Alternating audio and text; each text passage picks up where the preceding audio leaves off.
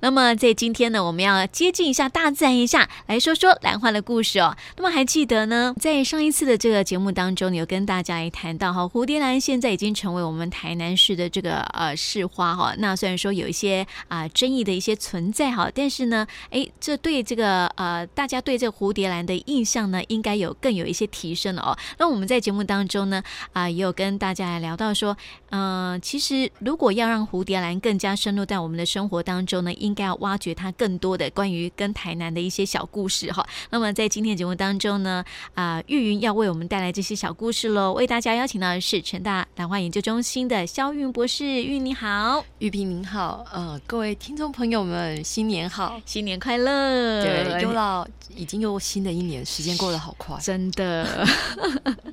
其实、哦、我们希望说，这样这个在新的一年哦，当然有一些新的一些呃气象哦。那嗯选这个兰花为市花哦，也不妨是呃也哎、对这样的一个兰花的一个产业，或是融入在生活当中，也有更好的一个气象啦。大家都说新年新希望嘛，是啊当然就是在新的一年，嗯，不一定只是产业，有可能对是说，哎，期待我们今年可以看到不一样的东西。对，没错，啊，也是要大家一起积极的努力来做了 哈。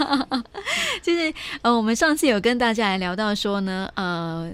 这个兰花有什么样的故事是在台南发生的呢？就玉云就有找出来几个，对不对？对，其实、呃。不晓得有一些，因为其实如果大概要知道这些事情的，大概就是要在呃民国光复之后，就是嗯三十八年、三十九年之后，对，这个时候大概是二十几岁年轻人，嗯大概要现在九十几岁的这这一批人，对，可能才会有一个印象象。对，对，那就我们目前，其实我我们目前成功大学兰花研究中心是嗯积极的希望把这个台湾蝴蝶兰的故事，对，可以把它一点一滴的记录下来。嗯那在我们目前了解的过程里面，其实我们发现一个非常有趣的一个现象。嗯玉萍，您知道，呃，台湾其实是一个宝岛，嗯，为么？什么叫宝岛吗？嗯，是很多黄金吗？不是因为物产很多啊，嗯，对对不对？对这个对山林资源也很丰富啊，对嗯嗯，树种很多啊、 之类的， 那因为我嗯我们比较是偏兰花的专场嘛，嗯所以其实您知道我们的旁边不是有一个兰屿吗？对，兰屿的英文叫 Orchid Island，嗯，哎，兰屿它会不会对是一个都是种植的，就有很多兰花原生种的小岛嘞？呃，以前很多人是这么认为，哦可是事实上后来对会认为，事实上讲的是台湾。嗯其实台湾它曾它应该也是一个 Orchid Island，嗯，对，因为这其实是日本人，就是早期的日本人对台湾的一个称号。哦因为台湾全世界，我们之前有提过，全世界的兰花有两万五千种，对原生种台在湾台湾，没有，嗯全世界两万五千种，嗯嗯，嗯台湾有四百种。哦，可是你看，台湾跟全世界的土地比起来，我们只占了几分之几我。们很小哎，对，地图上面只所有以一点点我，所以我们就有嗯四百种。是对，相所以当厉那害个。时候日本时代，他们确实是叫台湾是一个 OK 的 island。嗯，所以在二次大战之前，呃，你也知道说那时候呃，台湾是由日本政府所嗯统治的。管辖的，对，嗯那他们也对台湾做了非常多的物种调查。嗯他们认为，未来如果兰花这个产业要推广，嗯或是要去创造更多不一样的物种，对，台湾是一块非常好的宝地。嗯，对，是，哇，所以说，呃，当初呃呃日本人来到我们台湾之后，嗯哼哦有意要把它成为是一个 OK 的 Island，、然后培育成培育更多的这个兰花吗？对，因为日嗯本人其实也非常的爱兰花，嗯从、因为其实日本受中国的影响非常非常的大。深，嗯，那中国其实从两千三百年前就开始喜欢兰花，是对。但是以前您知道都是哪一些？就是其实我们可以回想一下孔子，以前的兰花哦都被形容是这种君子君子啊，或者文人是雅那种士啊，呃，就是那种温柔婉约，或对是秀外慧中的对那啊，种气淑质女高，尚的，对 对，却是那种高不嗯可攀的。嗯，所以有的时候我们也会用另外一句成语来形容这个兰花或是这个人，嗯就是这个空谷幽兰的感觉。对，所以那个时候根本没有人想过要去把它配种，嗯但是随着日据时代开始，或是说从英国开始对这种洋兰啊、嗯不同的兰花开始着迷之后，对你野外的物种会不断的被采集，对，会越来越少。嗯所以呢，也有蛮多的那种就是呃植物学家，嗯或是具有这些专业背景的学家，他们就会认为说，那我们应该要进入繁殖。对，那你进入繁殖之后，一方面它的量大，嗯也可以去保有这些野外物种的存活。是对，所以也因为这样子的原因，其实早期日本人他们其实是有计划的，也有目的的，嗯想去创造一个 Orchid Island。哦，你知道过去啊，我们也在节目当中有跟大家来嗯介绍，就是说，像是呃这些兰花猎人呐、他嗯对们对就会来到我们台湾哈对，专门对嗯去搜集这些他们所谓的猎物。啊，对，也有另外一种说法，就是说这就是海商啦。嗯我对们当然对不能说这叫做嗯 诶海海盗，就盗嗯是海商。是，对对。嗯，那玉萍，您知道其实呃，我们从一九三几年之后啊，是谁在哪个地点嗯开始了“蝴蝶兰”这三个字吗？嗯。应该是从我们台南呐、既然要 讲跟台南这样，是不对对是对，我这个问题问的蛮懒 的。对，不过确实是台南，对因为在台湾的早期啦，嗯其实最早在台湾民国前十八年的时候，对那时候我们跟那个日本一样，我们还是封国兰。对，那封封封封封，大概封到了大概一九三几年的时候，嗯那时候大概呃就是日本慢慢的萧条了嘛。。对，那萧条之后，就是民国政府，它就是呃转到台湾来，在民国三十九年的时候。嗯那对，您知道有一个非常重要的人物，嗯，他因为非常的爱兰花，宋美龄，对嗯，他非常的爱兰花。那您知道那时候的官邸在哪里吗？台北士林，对，台北嗯市里嘛。。对，所以那个时候日本人不是战败嘛，很多日对本人回去，嗯那留下了两个日本人，嗯一个日本人呢叫米泽，嗯，另外一个日本人我忘记了，好像叫什么五元之类的，我要查一下。嗯是，那这两个人呢，他是在台南嗯最早开始做蝴蝶兰育种，嗯，就是他开始把这个男的跟女的拿去交配，哦，真的，因为嗯以前这种兰花对我们来讲都是一个呃，就像莲花一样。是啊，只可远观，观不可亵亵玩玩焉焉。 那从身上采下来之后，就是要对把它供在那里。是啊对不是对，啊，对从啊，来没有想过它可以育种嘛。是啊，对，它所可以其培实育下一代这样的对哈，所以是从这两个日本人开始的。嗯那其中有一个很关键的人叫米泽，嗯这个米泽呢，后来呢，他成为了士林官邸嗯，园艺所的所所长。长，对嗯，所以他就是培育美玲兰的那一个吗？他不，嗯，美玲兰，呃，也也算是跟他有关系啦，嗯但是跟美美那个米泽最有关联的是嗯阿玛比利斯，哦，对他把台湾的这个阿嬷，对我们叫阿嬷的这个这对一颗。台湾阿嬷，对，嗯带到国际的很多地方去比赛，是然后让全世界看到台湾。嗯。对，确实是是因为米泽。哦，他们有回到日本去啊，因为日本没你知有道哦，其实您知道那时候日据时代之后，蛮多嗯日本人是留在台湾的。对他们对就是所谓的湾生嘛，对哎对啊，台湾生，而且像嗯那个台中科博馆，对，科博馆的那么多的一些植物资源，嗯也是来自于他最早的馆长，嗯，也是日本人。啊、真的，对，是，所以因为这个日本人那么爱兰花，是因为什么样的一个原因？有没有去了解？呃，其实我觉得日本他们喜欢兰花跟呃中国的一个文化是有关哦系就的。刚嗯刚你说到的这对样的意思。那最早其实是就是像国兰一样的嗯这样子的品种，对，这是因为国兰它基本上这个意境太高了。嗯，就是观其叶，像王羲之一样，哦就是要看它的这种叶形的变化，对，然后再开始去模拟。嗯，可是也因为这样子，在果篮里面，它出现了另外一种，呃，我们说比较不好听的，就是一些不孝人士。嗯，那基本上，因为果篮你只看到叶子，你看不到花，你根本是不知道何真何假，哦，所以果篮在果篮界其实充斥了蛮多的这种假嗯货，也不算假货，就是嗯，就是叫做浮夸啦，嗯或者是就是有一些刻意去拉抬这个价格的。哦的这种事件发生，是那这个美丑有的时候他们就会靠一些外在的杜撰或是什么，嗯，然后就是放到这个国篮上面来，是因为它主要是欣赏这个叶叶翼子跟枝条，是，但是洋兰比较不一样，嗯，它就是花嘛，对呀，那就眼见为凭嘛，是啊，你比较没有办法去做任何的对啊手脚。是啊，你知道这个过去像是中国跟日本哈，对都很喜欢那种有意境的东西，对对所以他们就会有时候就会透过那种意境哈，去去评断一件东西的一个好或是坏。因为那那时候就太过主观了，有没有？所以其实我不知道，因为我最近发现，呃，玉萍知道茶道嘛，嗯，对，我最近还看到一个字眼叫做兰道，蓝嗯道花之哇道，哦，对，嗯，所以我那觉很有得。意境，哎。对，是非常的有意境的一件事。你有没有去了解蓝道是什么？这个我们下次有机会再来聊。 嗯，不过这里有一件事情是可以嗯分享给各位听众朋友。是，其实台湾的整个兰花产业或是蝴蝶兰产业会蓬勃发展，嗯其实跟这个美国啊嗯，也有关系。关系，对，因为这跟蒋宋美龄时代的时候，嗯不知道各位听众朋友们，呃，就是年纪稍长的，可不可以回忆到说，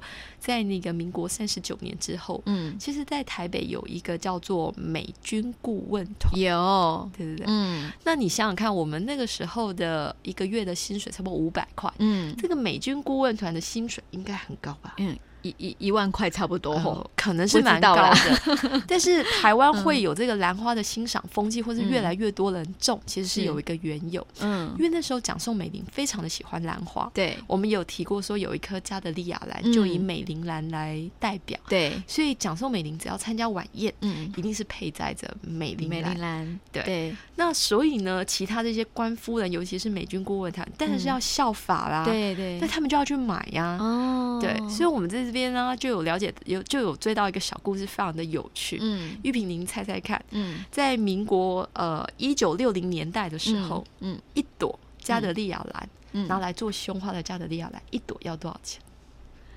你说他们的那个月薪五千块哦， 500块五百块五，百块。不会就要十几块了吧？哎，差不多。差不多吼，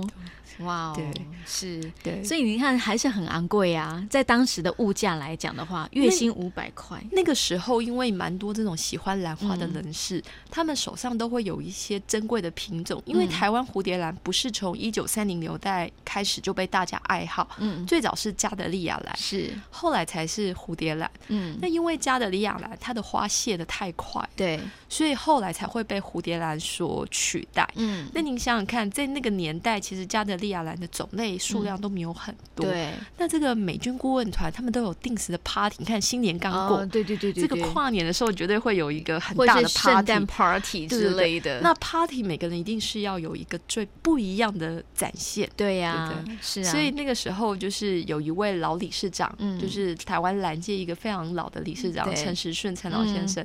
他就分享他年轻时候的事。嗯他说，他因为兰花而开始赚钱，嗯赚奶粉钱，就是因为这个美军顾问团跟加德利亚兰。是， 我就问他说为什么？嗯因为那个兰花我很爱呢。嗯那也是我心中的宝贝呢。嗯可是呢，他们跟我开价说他们要一朵，问我说多少钱卖，嗯我就跟他说，我就一根手掌伸了出来。嗯，他们就说五十吗？我搞这高，那我我本来想说五块五块就够好了。对，那那时候他们就说五 十是。我想想，嗯，虽然是我心中的宝贝，但是我还是有孩子要养。是我还是卖了。 对，五十，嗯，可以，你知道他只要卖十朵，一朵五十哦，一朵五十，卖十朵就等于是美军顾问团的不一是个月的薪水了，不是美军吗顾，问团，是那时候的公务公务人人员一的个一月个的薪薪水了最多，甚至哦五百都算高薪了。对呀、对，哦，嗯所以以你想想看，在那样子的一个美军顾问团，他们会有大量的这种胸花的需求底下，嗯，那当然有越来越多喜欢兰花的人，对或。者是说想赚钱的人，嗯就开始投入了这个产业。是啊，其实我觉得那是因为有一个人带动的关系，那就是蒋宋美龄，对，对，因为为他会愿意把它成呃，让兰花成为他的呃生活当中的一些啊、配备，对对不对？但是我觉得很可惜，就是说在你知道到现在为止啊，你说真的有人会把兰花佩戴在身上吗？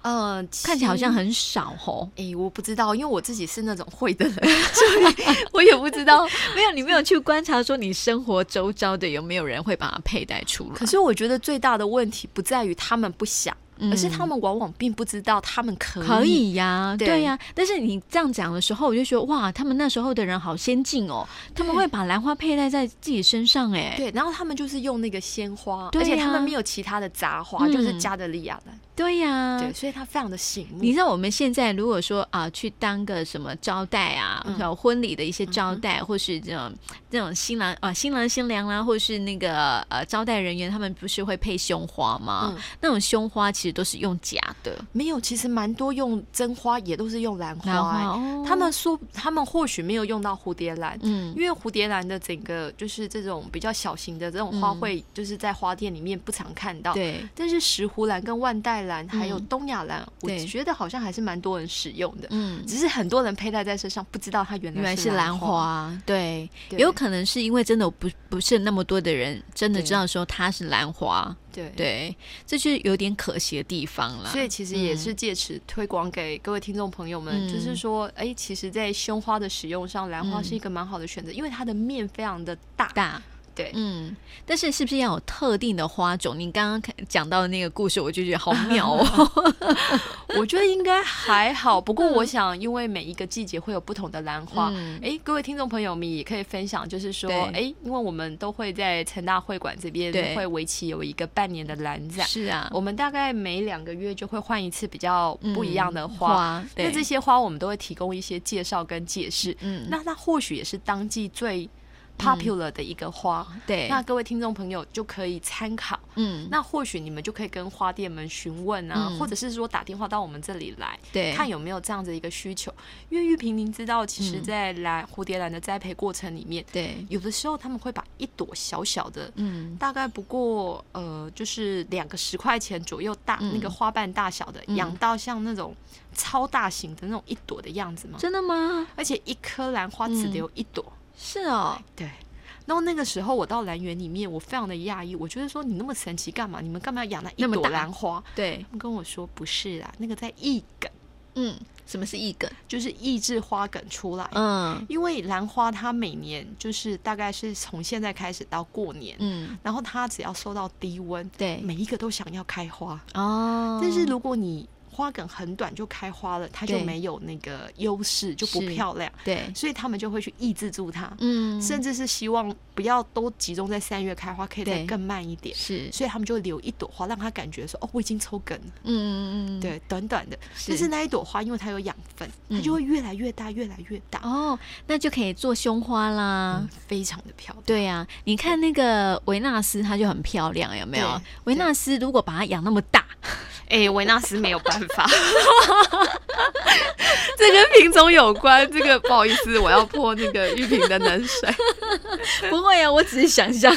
不过那个我们之前讲的那个沙西米就蛮适合的，哦，真的，对因为而且它前颜色又特别它，又是绿底，对呀红心，是啊，前几天那个就是我们上次来的那个学妹啊，对那个徐瑞玲跟我说，学姐超神奇的，嗯，这个 sashimi 怎么开这么久啊？两个月了耶！真的啊、对，哼，而且有的时候我们没浇水，那个对那个花苞不是会这样子，就是冷冷起冷，对不对对？你知道 sashimi 发生什么事吗？什么事？它没有浇水跟浇水，我都觉得天哪，这是在变魔术吗？嗯，对，那个他们就浇了水，因为后来发现是水不够，所以有点对冷冷。对，那通常冷冷之后就只能丢掉嘛，嗯对应该呀没有下一个，因为丑，丑的，嗯，呃就他们就浇了水，嗯，就肯定跟我说学姐她全部活回来了。真的啊，对，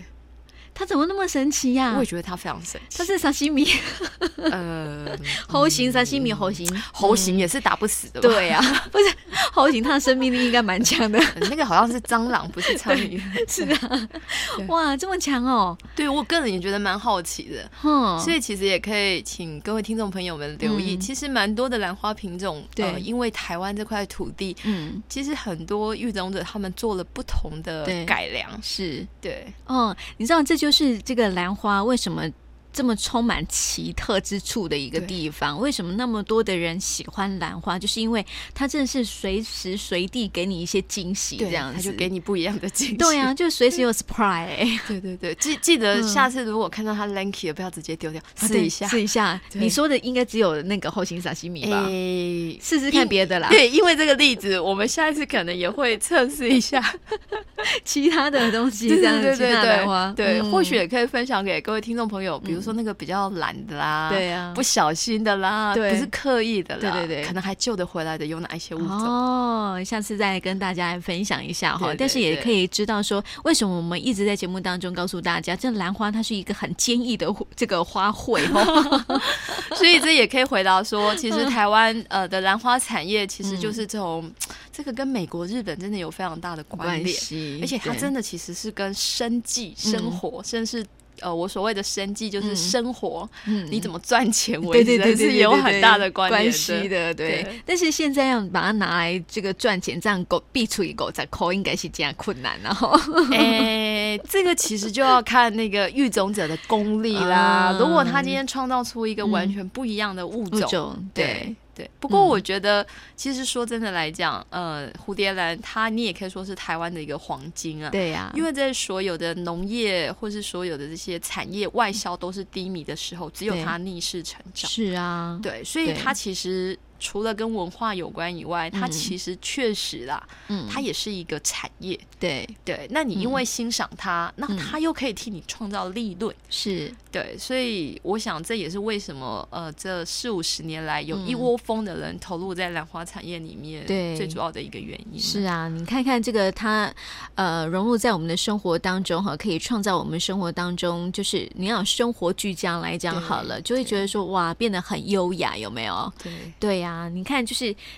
为什么日本人那么嗯喜欢兰花？我在想说哈，是不是因为他们都是那种木造的房子，然后摆了一一株兰花在上面，就看格外看起来就是更加的高雅这样子。我就像除了我觉得讲高雅，有的时候是比较有距离感的。我们呃，就是前两个礼拜到那个，就是我刚刚讲那个陈时顺这位陈理事长的家家里里面头去嗯拜访他。对，那时候我记得就是有一个导演就问了一句话，嗯，嗯，为什么兰花那么特别？对，为什么非得要兰花不可？是，那那时候那个陈理，然后那时候那个就是导演也问那个陈理事长一句话，就是说为什么在国兰就会有骗的事情，但是蝴蝶兰就嗯不没会？有哦，对，那为什么在蝴蝶兰里面没有那种就是你抢我夺的那种事情？我们对刚刚讲的就是只是说他去哄抬这个价格，价格但是对你并没有一些你抢我夺的那种的事情比。较不好的对事情这那样。我记得那时候陈理事长讲的一句话让我深思了很久。嗯，他说，其实这也可以给各位听众朋友们试试。他就说，当你的桌上放嗯了一颗兰花，对，那你会因为看到这颗兰花，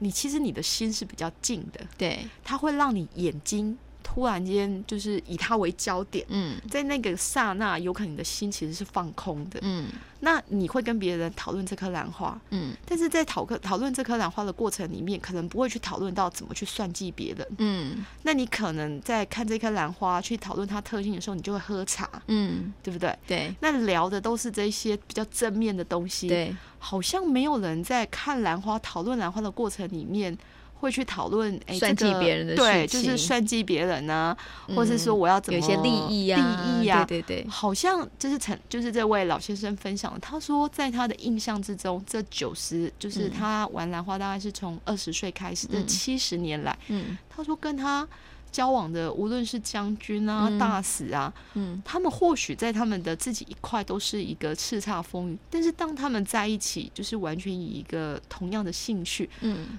他们好像从来他没有在他们那里面听到过任何，算就计是别人的事情，算计别所以他就跟我我说，他觉得兰花是一种特别的花。嗯在兰花的周围里面的嗯这种气氛嗯跟氛围是特别的宁静的，对，很有是禅意哦，对 对对，我那时候就在想，嗯，嗯不愧是受日本教育 对啊的，的，真的真 的，或许也有这样子的一种感觉，所以他嗯对才会在日本的茶道文化里面，或是在一些嗯，就是上流的社会里面，对变成是一个象征啊。对呀、你说的蓝道，嗯，应该有这样的一个意境。啊， 这不是我们上一次讲的蓝道吗？对，